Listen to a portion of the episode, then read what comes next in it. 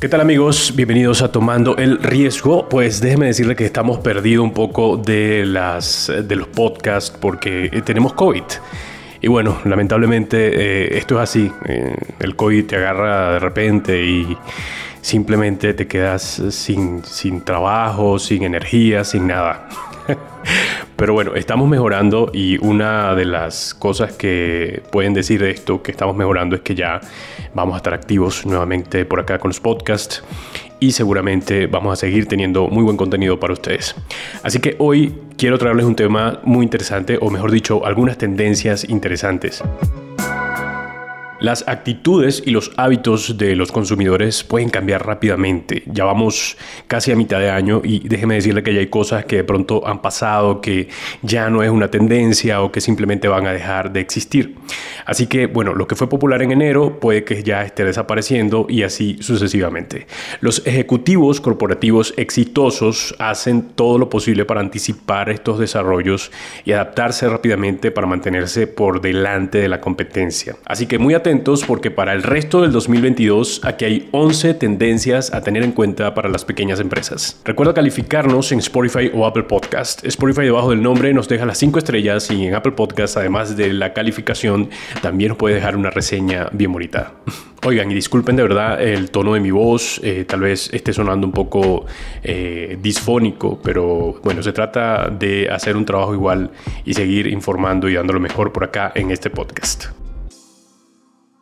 Bueno, número uno, crear contenido de video de formato corto. La popularidad del material de video de formato corto se está disparando. TikTok, YouTube, Shorts, Instagram, Reels y otras plataformas de video de formato corto han dominado el negocio solo en el último año. Aprovechar la tendencia al video de formato corto resultará increíblemente rentable para cualquier pequeña empresa. Y esto es muy cierto porque eh, yo he estado experimentando con el podcast aquellos videos cortos para lanzarlos en las redes sociales y ha resultado muy bien y sobre todo en algunas plataformas que van más eh, direccionadas o enfocadas en mi público, la verdad es que me ha resultado muchísimo y ahorita estoy bastante enfocado en hacer videos mucho más cortos, mucho más cortos para ver qué tal y tomar en cuenta esta tendencia.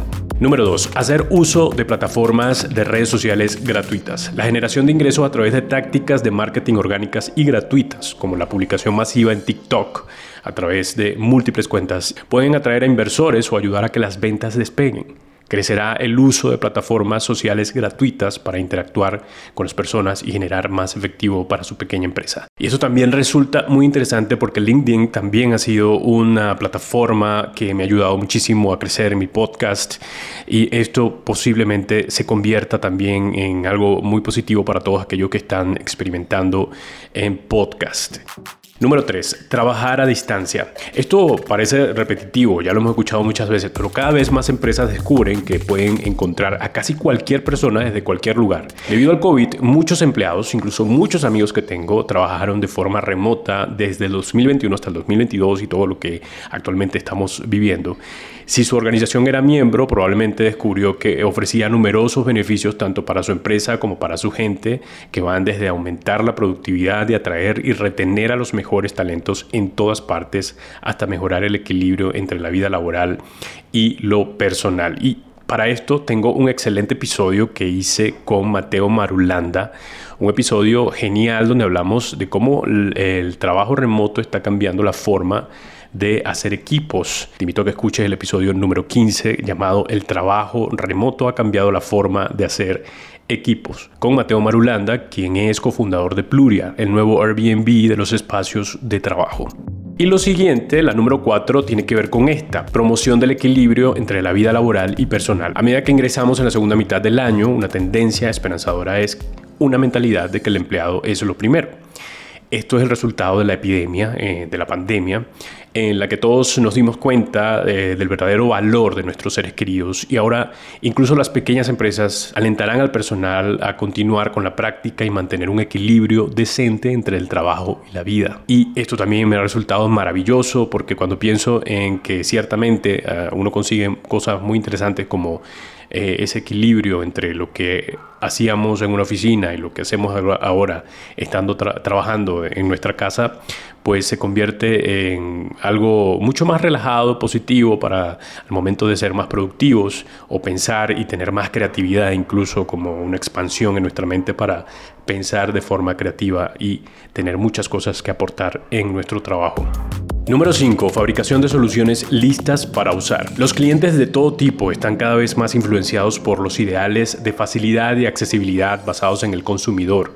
Los consumidores exigen soluciones empaquetadas y listas para usar ahora mismo. Las pequeñas empresas que examinan el cambio de valor completo para un público objetivo y tratan de posicionarse como un socio desintermediado están ganando terreno. Por lo tanto, considere alianzas estratégicas que brinden la solución completa.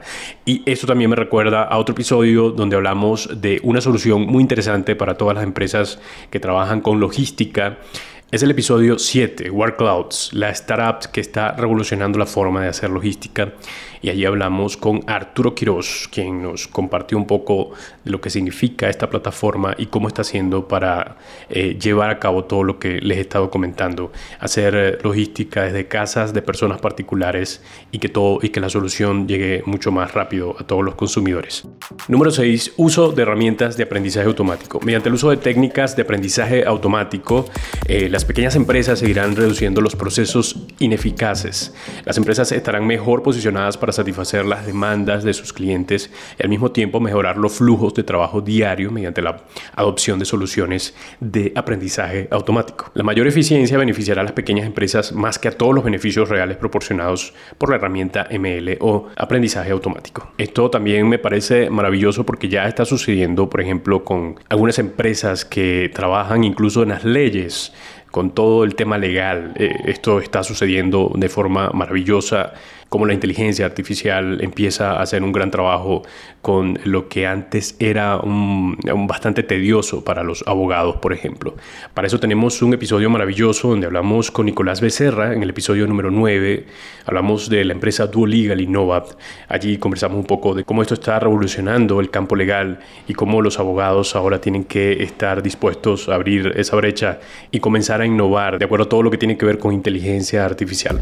Número 7, proporciona contenido de alta calidad. Es probable que la mayoría de empresas en todas las industrias se conecten a Internet porque es allí donde las personas, incluidos los consumidores y los vendedores, pasan la mayor parte de su tiempo. Se dirigen a todos los lugares en línea como sitios web, canales de redes sociales, blogs, porque proporcionan datos e información y al mismo tiempo son muy económicos. Es probable que las empresas inviertan en producir contenido de alta calidad para mantener a sus clientes comprometidos, así como un podcast, por ejemplo. Pueden producir podcast aquellas empresas que tengan un nicho específico y allí comenzar a capturar también clientes o tener también una forma de llegar a otras personas. Número 8. Poniendo la sustentabilidad primero. En el campo de la formulación de ingredientes habrá un cambio hacia una mayor innovación basada en plantas. Esta tendencia del sector alimentario se está extendiendo a una variedad de nuevas áreas. Los consumidores buscan artículos ecológicos y duraderos. Los compuestos a base de plantas pueden cumplir con todos esos requisitos, por lo que más empresas se interesarán en emplear plantas en formulaciones.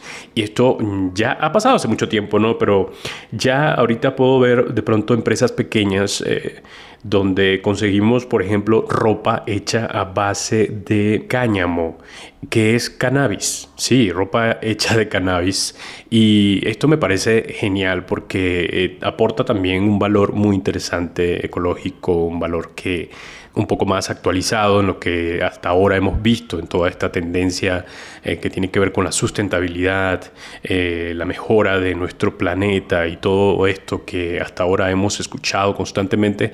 Entonces, viendo esta, em, estas empresas que empiezan a surgir como una alternativa, como la ropa de cáñamo o de cannabis, pues es una alternativa muy interesante y que hoy está bastante de moda, la verdad.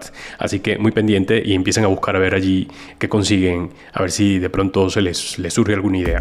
Número 9. Aumentar el número de contratos inteligentes.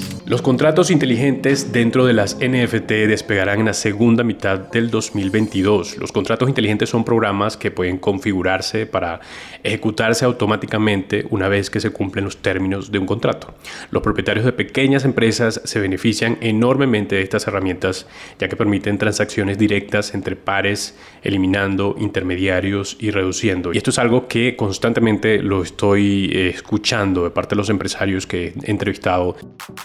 Aumentar el número de asistentes virtuales. Número 10. Los asistentes virtuales todavía están en pañales, se podría decir, con más organizaciones, claro está, que realizan trabajos de forma remota. Es solo cuestión de tiempo antes de que busquen formas de ahorrar dinero en la nómina mientras tienen tanto o más control sobre el flujo de trabajo y las tareas que un empleado tradicional. Establecimiento de posiciones de liderazgo. Número 11.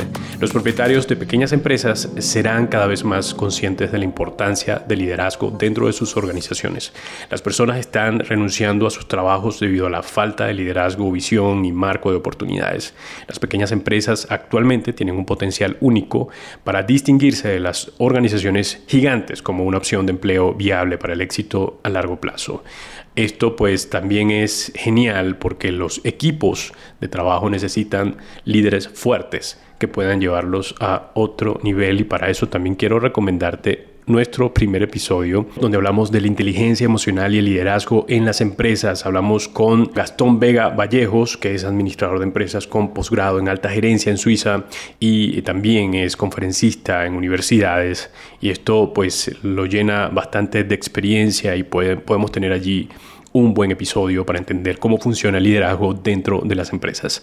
Estos señores son las tendencias que nos ofrecieron todos los ejecutivos de Forbes Business Council y que son valiosos para todos los que estamos comenzando con nuestras empresas.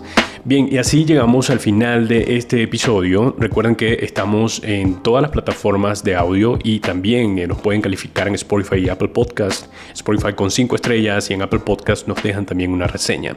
Les invito también a que vayan a nuestro canal de YouTube, se suscriben y le dan a la campanita para que les llegue el contenido constantemente. Estén siempre atentos a lo que subimos cada semana.